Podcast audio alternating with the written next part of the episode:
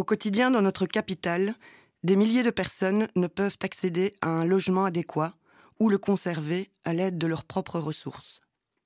Lors du dernier dénombrement organisé par Brusselp dans la nuit du 9 novembre 2020, 5313 personnes sans abri et mal logées ont été comptabilisées. 49,8% d'entre elles étaient sans abri, 21,5% sans logement et 28,1% en logement inadéquat. Des chiffres qui ne sont que la partie émergée de l'iceberg, puisqu'une partie des personnes concernées passe sous les radars. Des chiffres qui sont aussi en augmentation depuis le dénombrement précédent qui avait eu lieu deux années auparavant, puisque 1153 personnes supplémentaires ont été recensées, soit une augmentation de 27,7%. Comment sortir ces personnes de la rue et leur offrir un logement décent?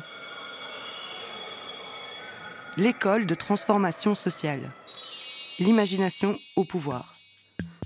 Une enquête dans l'enquête pour que justice sociale soit faite.